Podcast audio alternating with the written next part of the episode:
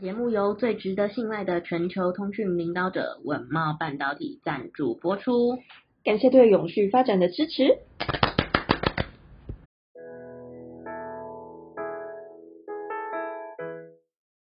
欢迎收听 ESG This Week，我们每天会为您带来重要有趣的 ESG 永续新闻，希望透过本节目提高大家对 ESG 议题的认识，引导大家关注永续发展，共建世界公民新未来。Hello，大家好，我是 ESG 世界公民数位治理基金会的 Angela。Hello，大家好，我是 ESG 永续思维学院的 Helly。学院致力协助你在 ESG 变革中成为机会领先者。嗯，不知道大家听了我们这么多期的节目之后，会不会常觉得我们节目都有谈到这个很重要的这个气候问题？可能是因为真的最近。夏天到了，然后之前有提到的，不管包含圣婴现象啦，或者是说这个海水温度上升的关系等等，所以让整个极端气候的嗯反应是非常的明显的。但是在最近就是台北这几天都有下雨，所以我觉得这个气温有稍稍的降下来，是体感上面的降温了。不知道 Helly 你觉得呢？我觉得哦，可能刚好我都是在下雨前，就是走在外面，所以我会觉得很闷，就是相对来说比较闷。好，但是今天的新闻其中就有提到一个我觉得蛮意想不到的一个嗯、呃、问题，就是跟这个降雨也有关系，它跟所我们的这个极端气候是有相关联的哦。那这边就要跟听众朋友分享今天的这个精选新闻，总共有五则，分别是这个气候升温会带来的剧烈降雨危机，圣婴现象会使亚洲米价飙涨，新北推出 BIM 计算建物的碳排放量，证交所 ESG Info Hub 网站将上线。花莲的废玻璃再利用会遇到难题。那关于第一则新闻，就是我们开场有提到的这个，它的标题蛮耸动的哦，是说升温一度 C 的大气含水量将会增加七 percent，那会使得这整个剧烈降雨有更加的普遍。那因为就是今年提到的这个圣婴现象，还有暖化相互交叉在一起，台湾连续多日达到高温。热伤害的就诊人数增加，全球也陆续传出因为极端气候所引发的灾情，例如印度，它的首都就因为大雨造成了土石流和山洪的爆发，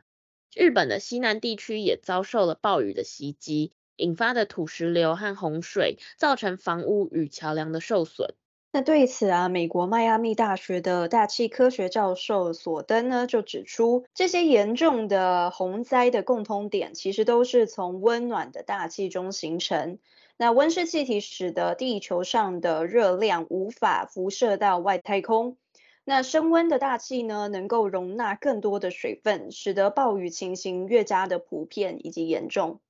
嗯，那这个美联社它也报道说，气温每升高一度 C，大气中的水分含量其实就会增加大约七 percent。那 NASA 也有出来说明说，全球的平均气温自从一八八零年代以来，至少上升了一点一度 C。那 NASA 这个戈达德太空研究所的所长，同时也是气候科学家的施密特就表示，受气候变化影响最严重的地区，并不是温室气体排放量最多的地方。那其实温室气体大部分都是来自于西方工业国家，但受到影响最严重的，其实大部分都还是缺乏良好基础建设，或者是难以应对极端气候的地区。所以呢，也就是说，其实整个地球还是一样是一个生命共同体，就是呃，可能我们造的业不一定会是我们承担，会有 其他人替我们承担。但是我们未来的后代这样子，对对，对，就是所有地球就是一家，那所以我们还是持续的去保护地球，然后为地球尽一份心力。那同样也是这个极端气候带来的一个影响，就是第二则新闻，呃，亚洲米价飙涨至就是这一两年来的最高点。那声音现象让进口商囤着去抢货。那亚洲稻米价格呢，已经飙涨至两年多来的最高水准。那原因是因为进口业者担心声音现象爆发将导致耕地的干枯，并且损害农作物，因而大肆的累积库存。那根据泰国稻米出口协会的数据，作为亚洲地区基准的泰国白米指数呢，过去四个月就已经大涨约十五 percent，来到每吨五百三十五美元，是二零二一年三月初以来的最高哦。那虽然雨季呢，已为全球最大稻米出口国印度的部分地区稻田带来舒缓，但是第二大的稻米出口国，也就是泰国的干旱现象，其实正在威胁着作物。那从二零二四年初开始呢，泰国将会面临大范围的干旱情势。那泰国政府已经要求农民今年只进行一耕。而使这些进口业者呢，开始去积极的库存稻米。那越南预期今年稻米出口量达到约十年的高点，那对菲律宾、中国大陆以及印尼买家的出货激增。嗯，这同时研究业者 The Rice Trader 的创办人兼执行长兹温格就有说，全球的稻米供给依然格外的大量。根据美国农业部的资料，虽然全世界年底库存量已经连续两年下滑，但庆幸的是，它是从历史的最高点来作为基准来看的话，它是下跌的。那再来的这个第三则新闻就是讲到这个关于落实近零排放的时候，新北预计要导入这个叫做 BIM 的计算方式来计算建筑物的碳排放量，希望在二零二六年进行全面揭露。那由于这个天气真的是越来越热，那其实透过这个减碳来舒缓气候变迁，一直都是一个全球议题。新北市在推动这个近邻减碳的时候，提出结合建筑的资讯模型的这个碳排量来评估技术。叫做 BIM，能够预先计算建物全生命周期所产生的蕴含碳排，让建案过程符合碳排的标准。预计在二零二六年达到全面揭露建筑碳排的发展目标。那新北市的呃朱娣之副市长就指出，建筑物的碳排放量大约占整体的三十八 percent，其中二十八 percent 是呃建物启用时营运会产生的使用碳排。另有十 percent 是从这个建材的原料开采、制造、运输和规划设计到施工以及废弃物拆除等等，在整个生命周期所产生的蕴含碳排。那工务局为落实近零减碳建筑，推动建筑物全生命周期的碳排管理，透过市政府的这个建制的呃建筑资讯模型 BIM。连接内政部建筑研究所的建筑结构碳足迹的这个资料库，即可自动的去计算呃建筑物的总蕴含碳排放量。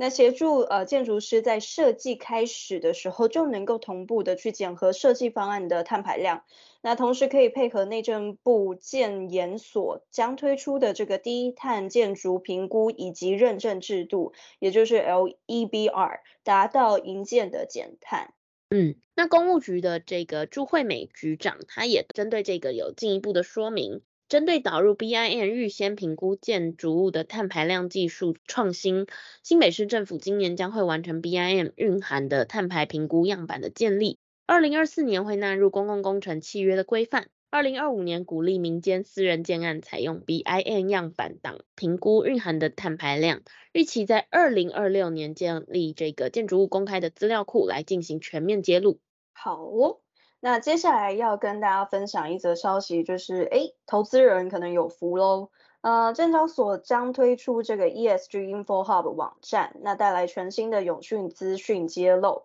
那永续的投资蔚为风潮，台湾证交所呢推出全新的 ESG Info Hub 网站，整合上市公司的 ESG 资讯，并且提供 ESG 商品。那国内外资源呢、温室气体盘查等等的专业，协助投资人以及企业可以更了解并且使用 ESG 相关的资讯，作为 ESG 投资以及永续转型的参考资料。那 ESG Info Hub 汇整了 Market Highlights，那以及这个 ESG 资料库、商品相关资源以及温室气体盘查等网页。那其中这个 Market Highlights 呢，会提供台湾资本市场以及上市公司近期在 ESG 的发展亮点，包括像是永续报告书、温室气体、公司治理、平等以及多元、尽职治理，或者是我们的这个绿色金融等等近期市场关注的焦点。